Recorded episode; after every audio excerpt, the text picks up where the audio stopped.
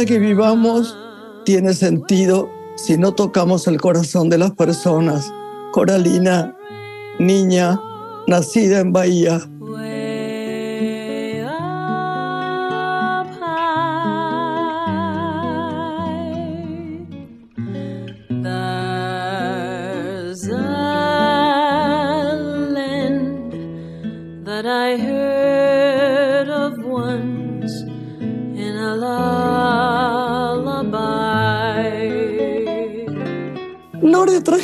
Frasecita anónima casi, porque es de una niña de 14 años, me la mandó Adelita Escarpa, pero me pareció que ella, 12 tiene o 13, eh, pensara tan profundamente, con tanta delicadeza para hacia los demás, me pareció que era un mensaje lindo para dejar, ¿no? Si no toca el corazón de la gente, si no toca el corazón de las personas. Me encanta porque tiene mucho que ver con el arte, ¿no? Que, que nos atraviesa en sus diferentes formas. Sucede el hecho artístico cuando llega al corazón y ahí aparece la emoción. Hoy justamente vamos a hablar de, del arte, ¿no? Así que bienvenida esta frase de esta pequeña, casi adolescente, que hoy nos traes, que nos habla desde, desde allí. Pero ¿sabes qué, Lore? A vos que te gustan tanto todos los episodios de los niños, te lo voy a mandar porque está escrito este libro por muchos niños brasileros con distintos pensamientos, con ira, con alegría, con resquemor, con tristeza. Un país. Y a vos que te importa tanto la niñez y la, adolescencia, te lo voy a dar. Compartime su título, a ver si lo puedo encontrar y compartir. Gracias. Nos presentamos entonces, si te parece bien, para recibir nuestra primera invitación. Graciela Borges es una mujer. Lore es, un, un, día de fiesta para mi corazón porque, claro, los invitados que tenemos son siempre conocidos, admirados seguramente, queridos, pero cuando te llega algo que es sorprendente, y te voy a contar por qué es sorprendente, cuando has conocido a una persona desde la panza, qué bueno, ¿no? La idea.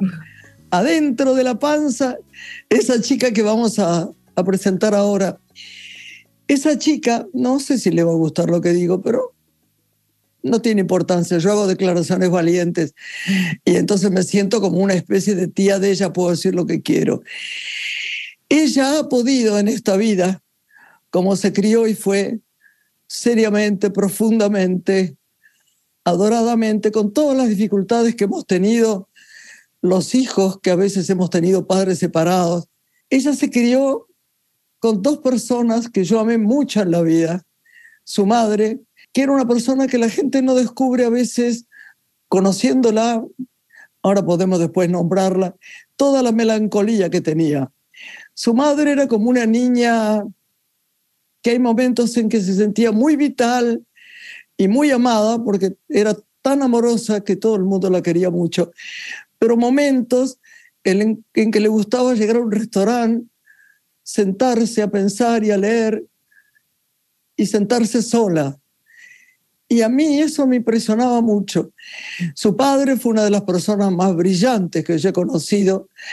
Amigo mío, amigo, amigo, amigo, voluntarioso, divino, culto, gracioso hasta morir y tan buena persona, tan decente. Y ella, de esto que, que vamos a hablar, que nació, se hizo algo enorme, se hizo una artista. Ella podría estar tirada en las Bahamas comiendo chupetines y esperando que 10.000 eh, señores se acercaran para decirle lo bella que es, porque es deslumbrante de linda. Y lo único que hizo fue crecer. Se metió en el corazón y creció, creció, creció. Se metió en su cerebro y creció, creció, creció. Pintó, escribió, pero por sobre todas las cosas, aparte de lo bien que hace todo, ganó premios, se ocupó de los demás, creó montones de cosas que han hecho tanto bien a este país.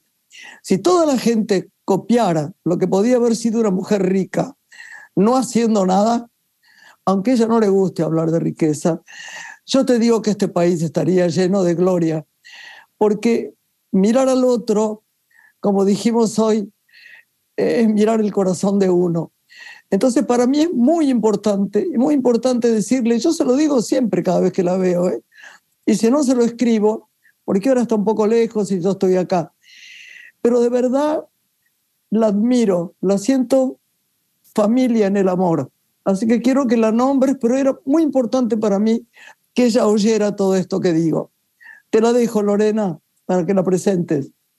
Vamos a sumergirnos en el universo del arte. Nuestra invitada es artista visual, cuyo trabajo busca verbalizar situaciones complejas y a la vez sutiles en torno a la memoria, la introspección y la emoción. Su trabajo va incursionando en distintos medios, como el video, la pintura, la escultura y las artes performáticas.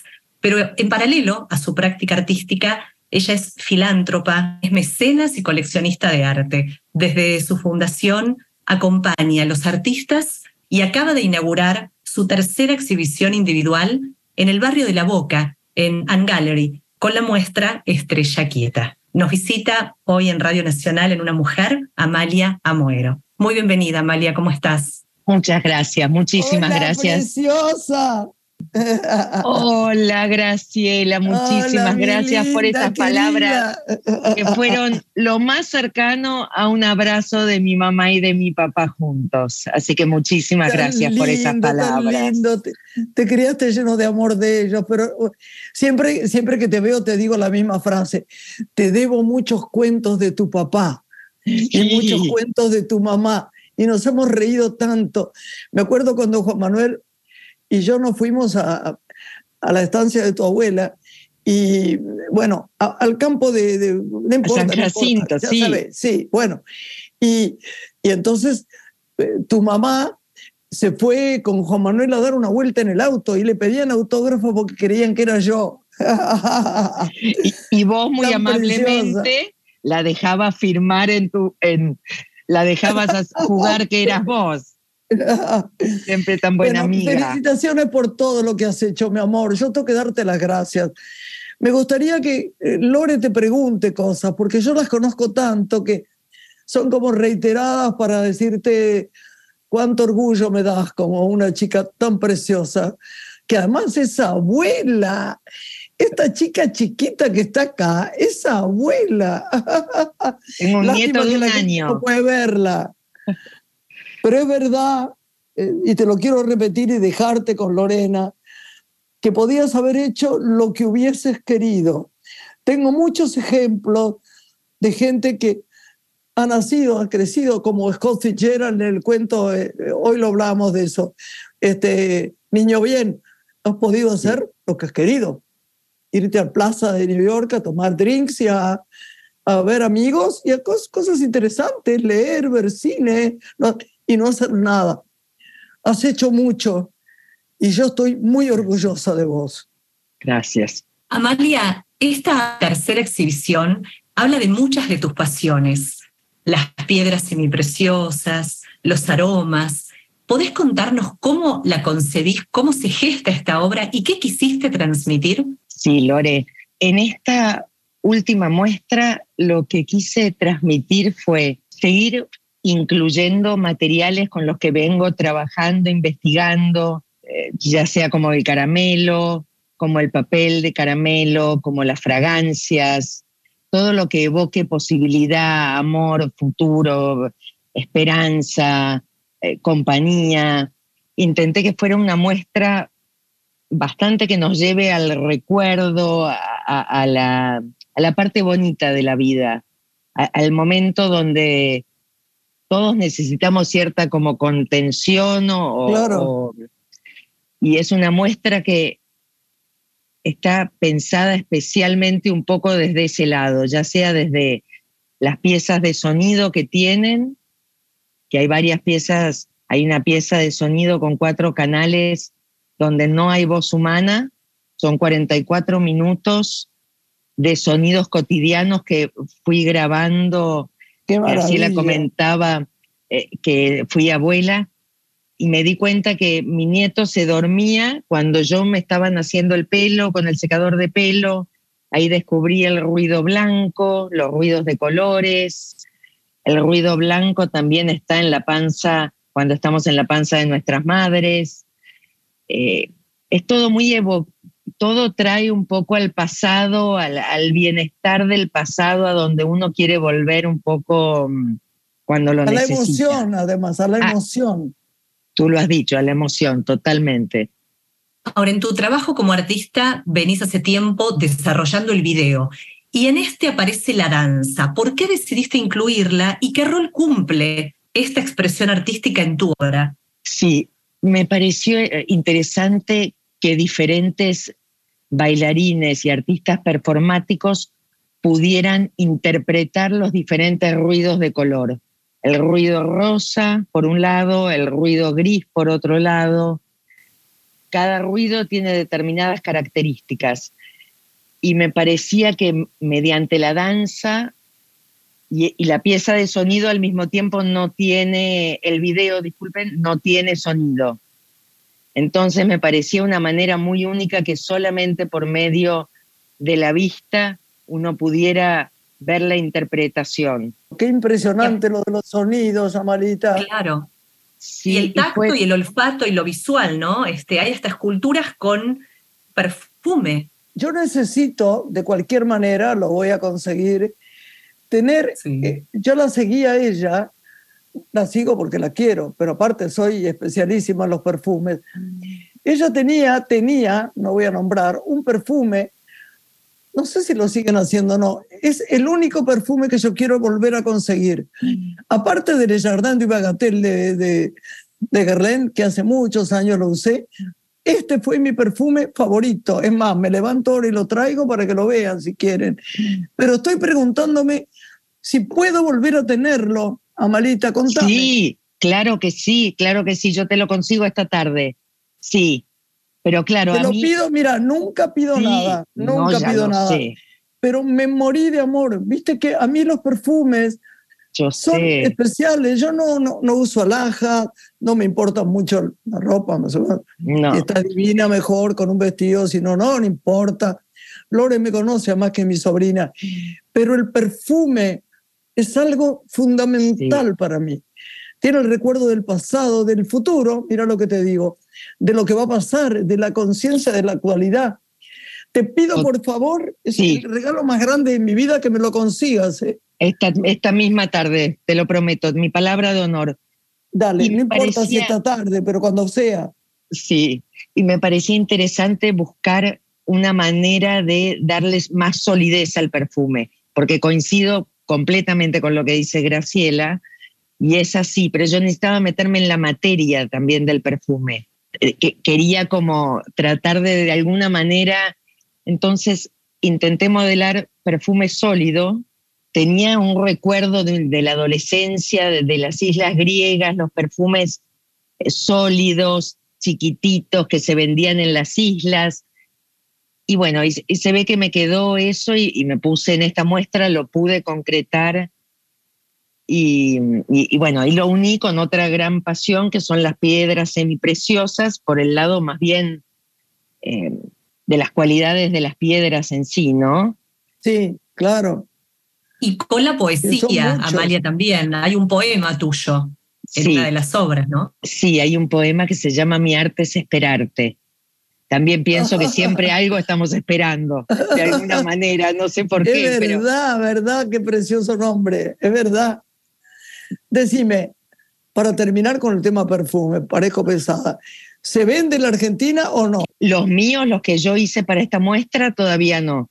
Ah, pero aquel que yo usaba. El que vos usabas, sí. El que vos usabas se sigue vendiendo. Se vende en, el mismo sitio. en el mismo sitio, sí. Bueno, gracias por la información. Ya no tenés que buscar más nada. No, no, yo me ocupo. Ya está, ya está. Oíme una cosa. ¿Qué manera más curiosa y profunda la tuya de crear artistas? De, ¿Cómo observas a alguien que se acerca? Porque ¿sabés qué pasa, Marita?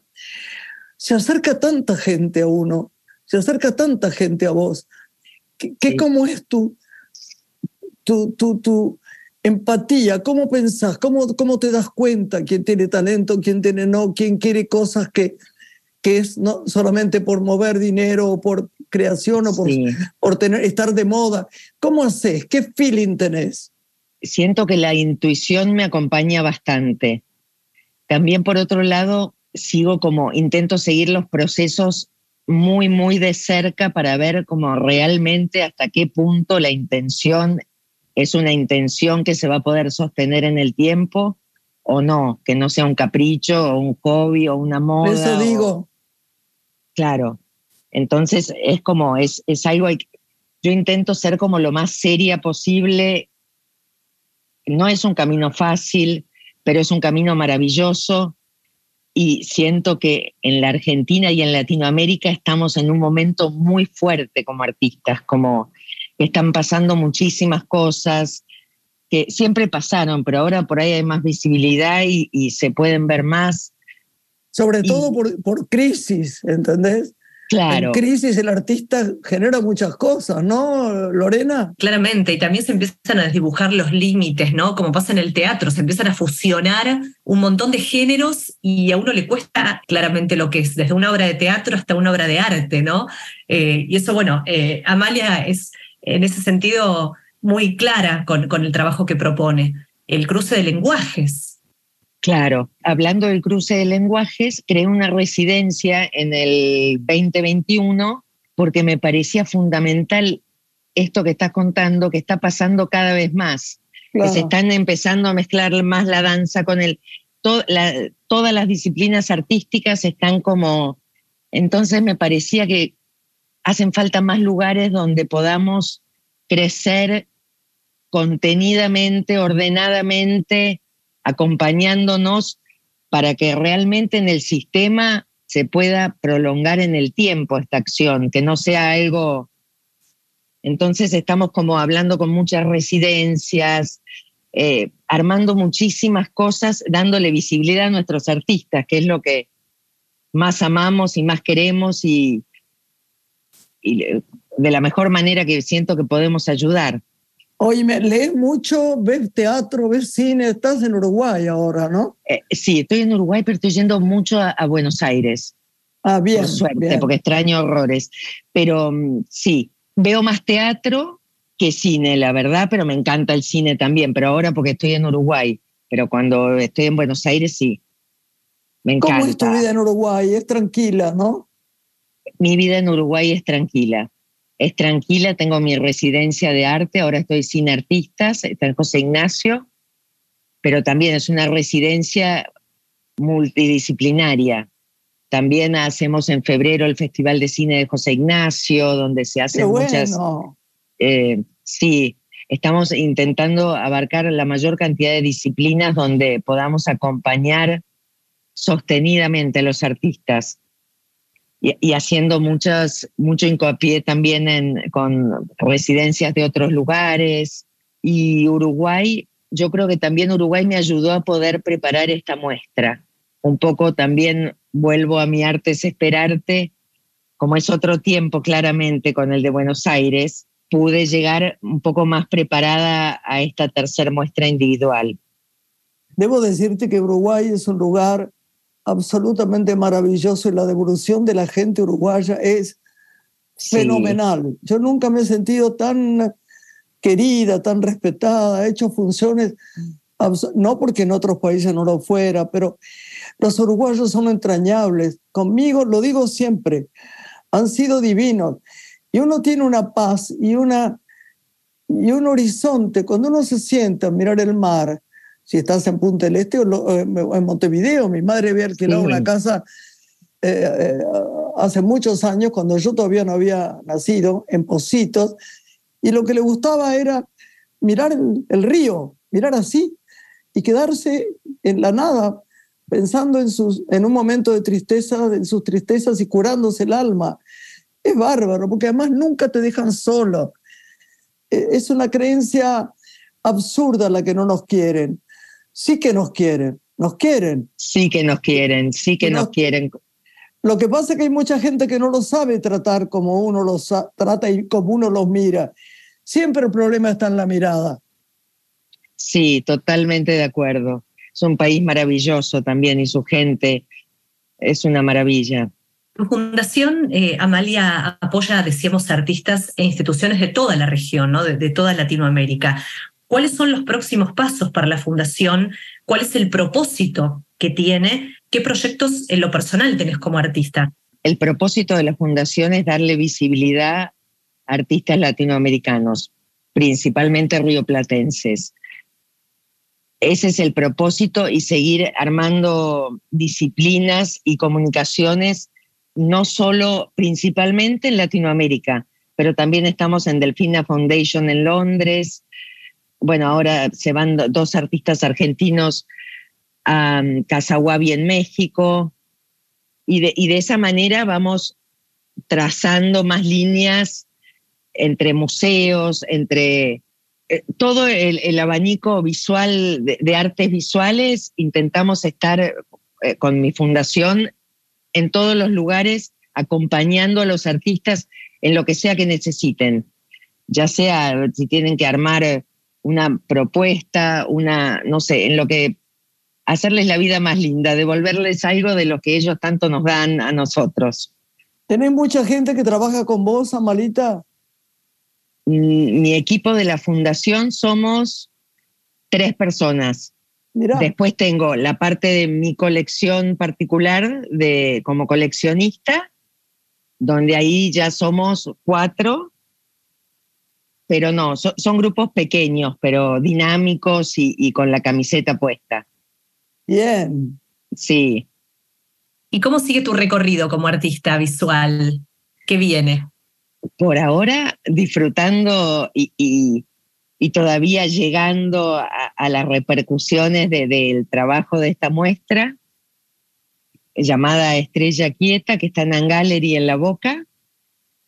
Y mm, la verdad que no sé, pero por ahí viene, sigue por el lado de los perfumes. Puede que siga por ese lado. Vamos todavía. Sí. Esta muestra que estás haciendo, ¿hasta cuándo se puede visitar? Se puede visitar hasta mediados de septiembre. Mediados de septiembre, perfecto. Yo voy a estos días porque acabo de llegar, ¿viste? Ya te lo dije. Sí. Pero estoy muy emocionada, vamos a ir todo un grupo familiar, que sabes que te queremos tanto, y, te voy a contar después, porque me emociona todo lo que haces y a veces me lo pierdo. decime, amor, ¿No, tendrías ganas de hacer cine? ¿Sabes que me encantaría? Yo sabía que me ibas a contestar eso. Pero te gustaría como, yo no digo como productora, ¿eh? ya nos tenemos que ir, pero vos como actriz harías cine. Me encantaría, la verdad. Tenés, cuando veo tus fotos o tu acting y te sigo todo el tiempo, digo, le toca decir, porque sos mil en una eso que sos muy tímida, le tengo que decir a Malita que tiene que hacer una película. Yo me voy a ocupar de eso, dale. Me encanta. Bueno, nos tenemos que ir, pero te quiero. Gracias por todo, Amalita, te amo. Gracias, gracias a vos. Bendiciones y que la vida te dé mucho más, les dé mucho más. Te queremos y Juan Cruz te manda todo el amor de su corazón, un beso para tu nieto, todo, todo, todo para arriba y con el alma, que te amamos. Igualmente, muchas gracias. Gracias, mi amor. Hasta luego. Gracias, chao. Gracias. Lore, hacemos una pausa. ¿Qué te parece? Y volvemos. ¿Te parece con música? Escuchamos un tema que te gusta mucho, G, de Elvis Costello.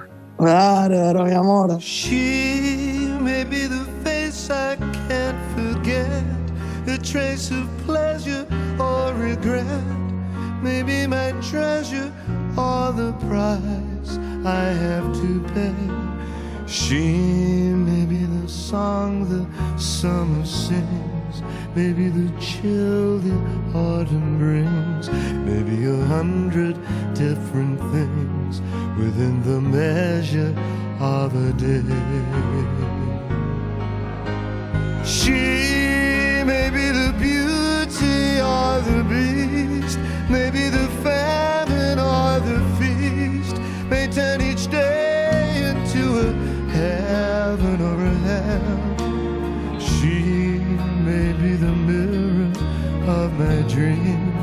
A smile reflected in a stream. She may not be what she may seem inside her shell.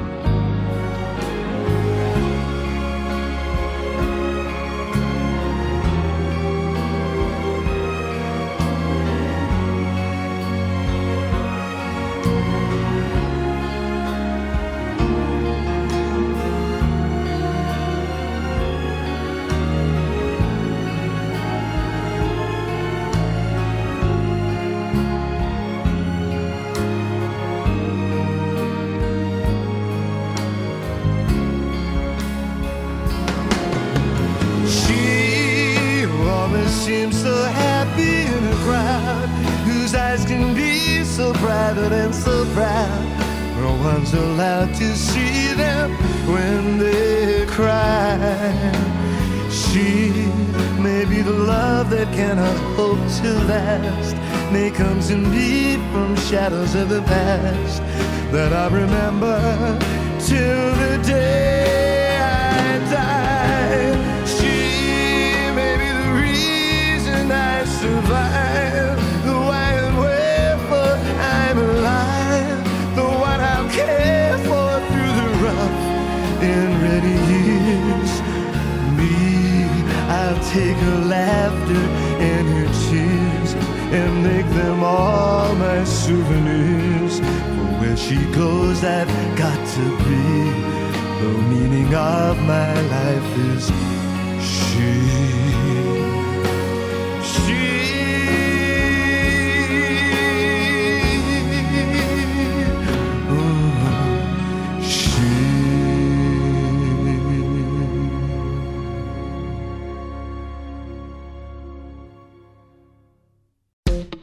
Una mujer.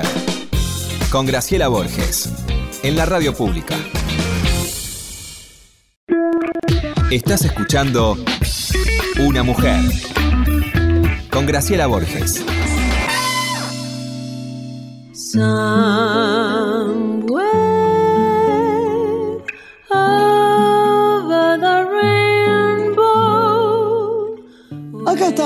Seguimos en un lindo programa el de hoy. Para cerrar la segunda parte tenemos, ah, nos han recomendado tanto este chico que ahí vamos a tener mucha opción de ir a verlo. Está haciendo, eh, hizo cosas y está haciendo, va a hacer cosas estupendas. Así que si vos lo querés nombrar, después este, comentamos algo que nos dijo Tommy Pascus que me dejó helada. Me dijo, va a ser el próximo Julio Chávez. Como él lo puso, yo lo digo. Así que la dejo que lo nombre.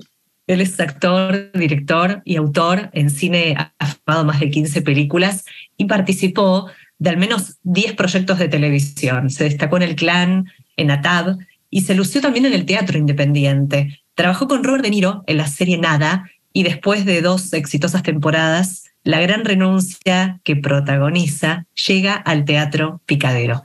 Hoy nos visita en una mujer en Radio Nacional, Gastón Cochiarale. ¿Cómo estás, Gastón? Bienvenido. Hola Lorena, muchas gracias por la presentación. Gracias, Hola, gracias. mi amor. ¿cómo estás? Hola, gracias. Un placer estar acá con ustedes. Pero qué placer para nosotros también. ¿Cómo está tu presente de bien, no?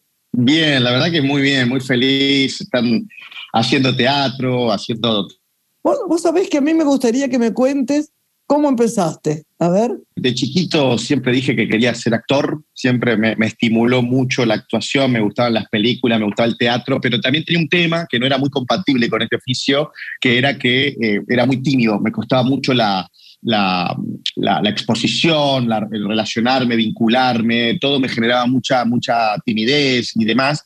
Y en un momento me enamoré de una chica en el secundario, esta chica eh, me cuenta que va a estudiar teatro en el colegio, en un taller que había por fuera del horario escolar. Bueno, y, y yo siempre por amor. me ¿eh? tiré. Claro, me tiré de palomita y fui con ella y bueno, me reencontré con este deseo de ser actor y de pronto las clases la pasaba muy mal, muy mal, me angustiaba mucho porque era mucha exposición para alguien que es tímido, una clase de teatro eh, eh, mucho, ¿no? Y, y de pronto ese malestar o esa incomodidad empezó a transformarse en placer y empecé a disfrutar de, de la clase, del profe, de las escenas y a partir de ahí dije, bueno, creo que es esto lo que quiero hacer. Vos sabés que es curioso. Te escucho hablar y a mí me pasó lo mismo. Yo no sé si se lo conté a Lorena. o- De verdad, al principio era una incomodidad, una angustia, porque en el teatro infantil La Verdente, yo era muy chica, que iba con Marilina Ross, era todo como tenía una profesora muy rígida, después, que después me amó, pero al principio parecería que me odiaba, pobre. Y me dio mucha tristeza, mucha angustia. Me quería ir de eso y después me di cuenta que hablaba mejor a través de palabras de otros y empecé a quererlo, pero no era algo que Mm. hubiera elegido. Era muy problemático para mí, me daba vergüenza con lo, con lo que me estaban mirando, haciendo. Yo te entiendo perfecto. Así fue. Bueno, Sí. contanos. Qué lindo, sí, totalmente, totalmente. Y bueno, después empezó el hecho de, de empezar a soñar con la posibilidad de vivir de eso, ¿no? Como de que no solo sea un hobby y algo divertido y algo que me guste, sino la posibilidad de que sea un oficio que me dé comer. Y bueno, obviamente al principio tuve mucho rechazo de mi familia, eh, no que me, me, me, lo prohibieran, pero sí que me preguntaran todo el tiempo por el plan B, ¿viste? El famoso plan B. ¿Qué vas a hacer si no ocurre? ¿Qué vas a hacer? Y a mí me rompía tanto las bolas lo del plan B. Le digo, mamá, papá, no me jodan. El plan B es ser actor, el plan C es ser actor y el plan Z es ser actor. Eh, y, ahí y, ahí fui, con esa perseverancia, traté de empezar, a, me fui a formar con maestros que yo consideraba que podían darme una formación sólida, como fue Lito Cruz, Agustín Aleso, eh, me formé muchos años con ellos y, luego empecé a hacer castings de publicidad, que era lo más cercano, lo más accesible, eh, y bueno, de pronto empezó a ocurrir que hacía teatro independiente, estudiaba con Aleso, hacía casting de publi, me, empezaban a convocar, empezaba a ganar dinero haciendo eh, publicidades y de pronto eh, también me empiezan a tener en cuenta para ficción. En ese momento lo conozco a nuestro querido Tommy Pascuich, que pasa a ser mi representante. Yo tenía 20 años, o sea, hace más de 10 años que es mi representante. Eh, creo que el vínculo más, más largo que tengo en mi, vida. y, y, nada, y a partir de ahí empecé a hacer casting para ficción y así arrancó. Y Gastón, ¿cómo llegaron las primeras oportunidades? Sobre todo en el teatro independiente, ¿no? No, y ahí eh, mucha autogestión, mucho de juntarme con compañeros de la escuela de Aleso, de ir a leer obras argentores, de agarrar cómo materiales. Se los trae Alito? ¿Viste cómo se los trae Alito y Aleso? ¿Cuánto se los extraña? Mucho. Creo que la, gente no menciona, sus alumnos no mencionan tanto todo lo que fue para, para todos nosotros yo no, no estudié con ellos, yo fui al conservatorio y enseguida empecé a trabajar. Desgraciadamente, porque hubiera sido bueno empezar más tarde y tener clases divinas, pero así fue la vida. Pero eran dos compañeros, dos. Yo iba a debutar en una obra con Aleso, en la, Dama de las Camelias, y no lo pude hacer. Y, y tuve, sin embargo, ensayando con él, y era una gloria ese hombre. Y Alito se lo extraña trabajando con él tanto. Y debemos decirlo porque son un hueco en la vida de uno. ¿eh? Absolutamente, y aparte que han dejado mucho, ¿no? Digo, la mayoría de todos los actores y actrices de este país, jóvenes eh, y adultos, se han formado o con Lito, o con Aleso, o con Augusto, que también se lo extraña mucho. Eh, me parece que en ese sentido han dejado una huella imborrable en, la cultura actoral de, de, este país, ¿no? Han cambiado un poco el paradigma eh, y un poco también, retomando la, pregunta de ahí de Lorena, ellos también me incentivaron mucho a, a esto, al hacer, ¿no? Al decir, bueno, che, hagan, hagan, eh, júntense, alquilen un teatro, ensayen, eh, busquen una obra, improvisen y escriban una obra, y no, eh, fueron semillas que me dejaron, que, que, hicieron que yo pueda impulsar mis propios proyectos, ¿no? Y digo, hay algo muy lindo de, de, lo que se fue construyendo, por lo menos en mi camino, que tiene que ver con la suerte y el privilegio de ser convocado para muchos proyectos, pero al mismo tiempo también tener los míos, que por un lado me permiten, si hay algún proyecto en el cual me convocan, no me gusta, poder decir que no y poder seguir haciendo lo mío, o también momentos en los que uno no es convocado, que suele pasar muy a menudo en la vida del actor, eh, y tener ahí un, lugar donde refugiarse, ¿no? Mi obra de teatro independiente, mi escuela de teatro, mis lecturas, mis proyectos, mis ambiciones, ¿no? Como hay algo de eso que me parece que cuando uno descubre que puede construir su propio trabajo, eh, no hay vuelta atrás, ¿no? Y eso trato de darle eh, mucho valor dentro de mi carrera actoral te quiero contar algo. En Estados Unidos, cuando el Departamento de Estado me, me, invitó a hacer un viaje muy largo, cuando llegué a, a, Los Ángeles, vi varias clases, que no eran clases, sino repetición de escenas, que hacía en casa de un actor que se murió hace mucho, que yo adoraba, argentino, que vivía allí, que se llamaba Alejandro Rey. Y él, que era director también de teatro, convocaba a su casa, era bastante impresionante, a Robert Redford, pero de este nivel, varios, sin programación de hacer nada, solamente para ellos, para crecer, como el Actor Studio, ¿viste? Para crecer, para decir texto, para que el otro escuche, para el que el que tiene problemas con escuchar, sepa escuchar y el otro le diga, no, no escuchas bien. Y mirar, es decir, fue maravilloso y yo creo que eso, hay algo que a mí me faltó en todo este tiempo, a pesar de que yo ensayo mucho mis películas, que es esta cosa fantástica de trabajar en textos porque sí. ¿Entendés, Lore? Llamar un equipo de gente y decir, eh, mira, si Lore fuera actriz o vos, juntémonos y hagamos, qué sé yo, Molière, para reírnos. A ver, eh, ¿qué podemos hacer? Y venga con el texto, aunque sea lea, leído, pero hagámoslo, intentémoslo como si lo fuéramos a realizar. Y creo que eso lo hacemos poco acá. Por eso me gustó tanto lo que decís. Qué bueno, sí, creo que, que la autogestión es un camino maravilloso, ¿no? Porque aparte, cuando uno no, no es convocado y no tiene la posibilidad de trabajar, es un espacio maravilloso de rigor de trabajo. Quiero decir, está buenísimo uno ir a clases y hacer escenas en la clase, pero no es lo mismo hacer escenas en una clase que hacerlas con 30 personas que pagaron una entrada te ubica en otro lugar, tiene otro rigor. Entonces, la autogestión, el teatro independiente, me parece que, que es un, gran lugar para entrenarse y seguir trabajando, por más que uno no sea convocado quizás a trabajos pagos, ¿no? Eh, pero poder mantener a su actor o su actriz en movimiento, me parece muy importante esto. Nosotros tenemos una, una actriz que lamentablemente decidió partir, que era María Oneto. María adoraba el teatro, Lorena lo sabe, la adoraba, hacía piezas de teatro magníficas, nunca paraba, siempre estaba ensayando. Qué cosa increíble, ¿no? Qué cosa increíble. la verdad, qué bien, qué bien. Por eso fue lo que fue. Lástima que no nos dijo que le hacía falta que estuviéramos más cerca. En fin, sin decir nada.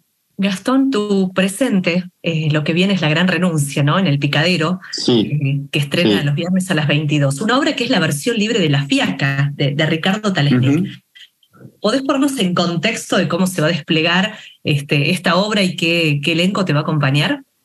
Sí, es, una, una, obra que, como bien dijiste, Lore, se llama La Gran Renuncia, que está basada en el clásico de Ricardo Talesnik, La Fiaca, que fue un éxito rotundo allá por el rotundo, 67, Era preciosa pieza.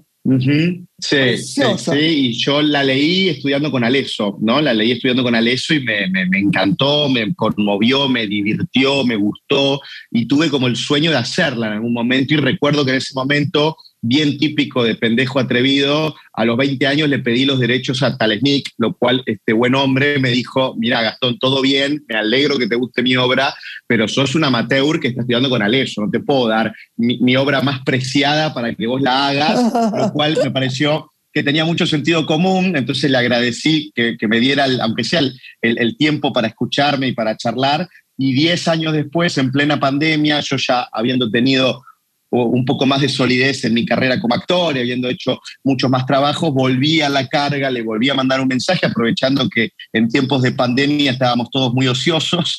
Entonces le mandé un mensaje y si quería hacer un café virtual, charlar por Zoom. Lo hicimos, charlamos con Talesnik y, y de a poquito le, fue, le fui tirando la onda a ver si había posibilidad de, de retomar este viejo sueño. Y bueno, estuvimos tres meses ahí negociando, charlando, porque yo le, le decía que quería hacer una versión libre de la obra, no la obra original, porque me parecía que el mundo laboral había cambiado muchísimo de aquella época. Ahora es otra Argentina, es otro mundo, hay una invasión de la tecnología feroz en el mundo laboral. Entonces me parecía que había que contar ese mundo, pero con la estructura dramática y el espíritu de la fiaca. Y bueno, lo logramos, después se sumó al, proyecto mi socio, Lisandro Fix, que es el autor y el director de la obra, eh, y también actúa. Eh, y automáticamente empezamos a reescribir la obra. Yo le fui tirando algunas ideas a Lisandro, pero quien se ocupó eh, de, hacer el trabajo grueso y fino de la, de la versión fue él. Y luego le alcancé el proyecto al CTBA, al Complejo Teatral de Buenos Aires, y les encantó, les encantó la idea de que una, un clásico argentino sea modernizado, interpretado por gente joven.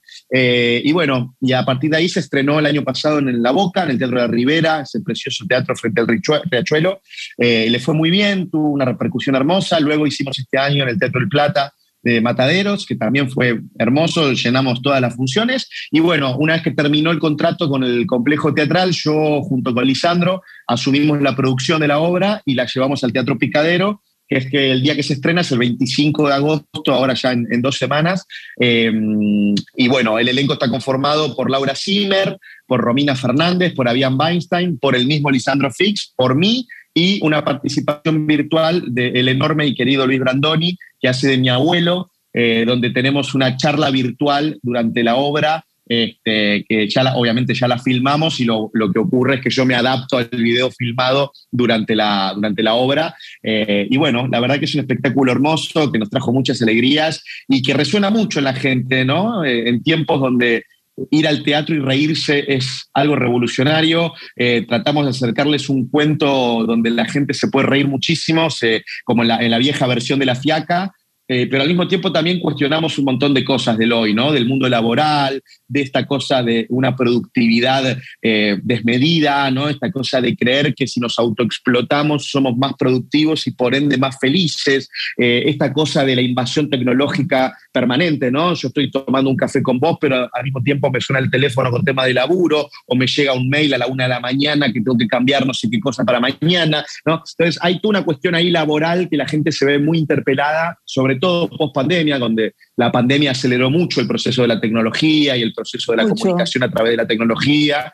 Eh, entonces, en ese sentido, la obra retrata algo que dialoga con el público de hoy y la gente se va muy, muy fresca porque se ríe mucho, pero también se lleva unas lindas preguntas para hacerse en casa. Ahora, qué lindo es el Teatro Picadero. Qué lindo. Ah, precioso.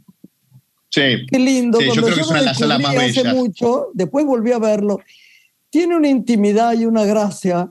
Llegar ahí es como ir a una fiesta. Y encima te dan arte, imagínate. Nada mejor. Absolutamente. nada mejor. Nada mejor. Total.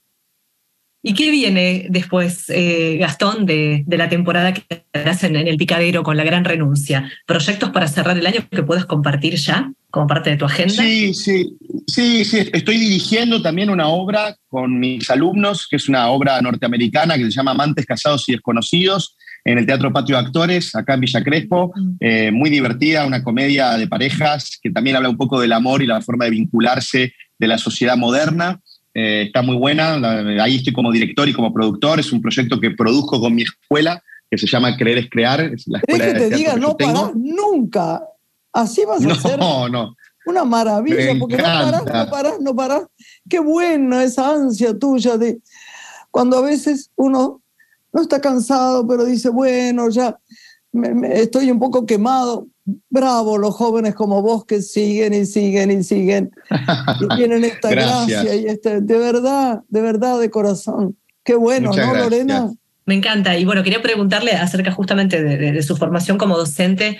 Eh, ¿Qué prácticas has implementado en la clase? ¿Cuál es el, aprendizaje que se lleva cada uno de tus alumnos, ¿no? Después de la experiencia de los maestros que has tenido. ¿Cuál es tu pedagogía?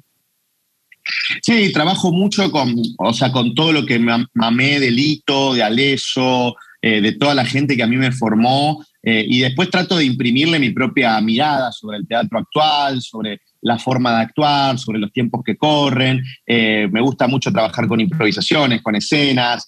también doy talleres de actuación frente a cámara. entonces trato de diversificarme bastante y bueno, nada, tengo por fortuna, una escuela como de 180 alumnos eh, que confían en mí, yo confío en ellos y un poco el aprendizaje pasa, creo yo, más por mí que por ellos, como que siento que yo aprendo más que ellos, porque para mí es muy refrescante, imagínate, un actor que ya trabaja, el hecho de todo el tiempo, todos los días, escucharse a sí mismo, hablarle a un actor que está en formación de las bases, me las refresca a mí. Entonces, de pronto, cuando yo voy a filmar algo, me acuerdo lo que le dije a tal alumno ayer y digo, ¿y por qué no estás haciendo lo mismo vos? Si ayer se lo marcaste a tu alumno, claro, son eh, maestrías, es verdad, es una maestría. Sí, claro. Eh, el año lo voy a cerrar con el encargado, eh, la tercera temporada, que protagoniza Guillermo Franchella y dirigen Mariano Con y Gastón Duprat. Eh, y paralelamente se va a estrenar la segunda temporada en Star Plus, que ya está filmada. Y bueno, así vamos a terminar este año hermoso 2023. Bueno, no sabes el placer que tuvimos de tenerte. ¿eh? gracias, Graciela, el placer es mío. Te, te mando un beso grande, grande y le voy a decir a Tommy puntualmente todo lo que nos contaste para que esté contento. Bueno, muchas gracias. Lo va a matar Julio Chávez, pero no importa.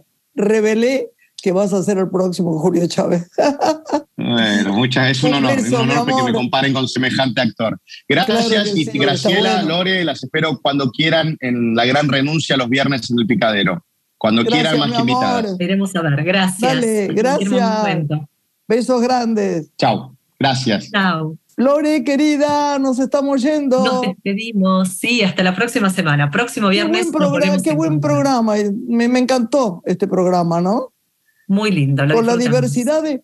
Vos viste, por ejemplo, lo que le cuesta, claro, al que no es artista de, de teléfono, de la, de la radio, de la televisión, lo que le cuesta, por ejemplo, a Malita referirse ella misma a ser, y lo que es la soltura de este chico. Ya está besado, ¿viste lo que era? No paraba nunca. Bueno, Muy qué alegría. entrenado. Bueno, mi amor, te voy a traer todas las frases que te dije de, de los niños y de las adolescentes. Que Te exploramos. quiero un beso a, a. Chiquito y a Pato Shui, que no lo tuvimos hoy. Al Patolín no lo tuvimos. Pero él siempre está. Él nos produce Siempre está. un beso grande, grande. Cariños Hasta y lindo fin de semana Gracias. para todos.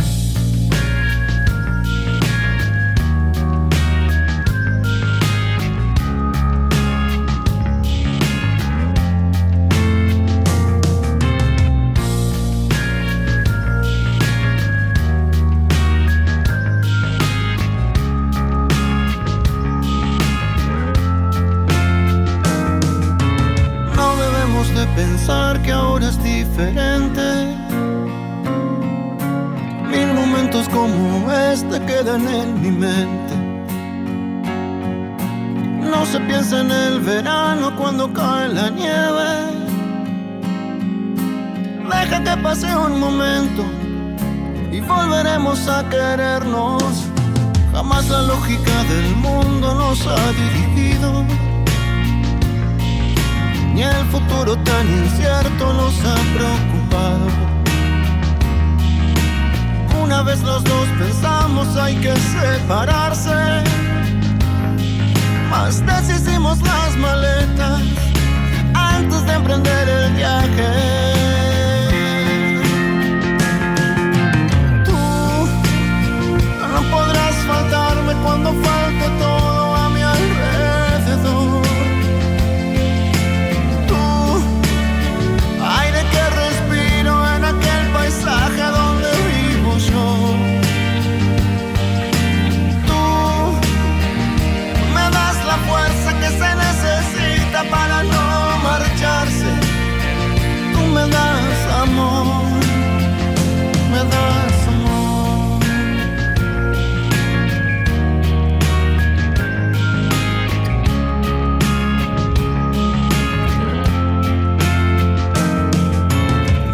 No debemos de pensar que ahora es diferente.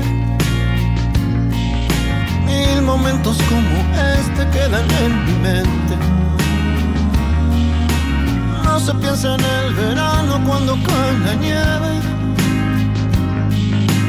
Deja que pase un momento y volveremos a querernos. Tú no podrás cuando falte todo a mi alrededor. Tú, aire que respiro en aquel paisaje donde vivo yo. Tú me das la fuerza que se necesita para no marcharse. Tú me das. Amor.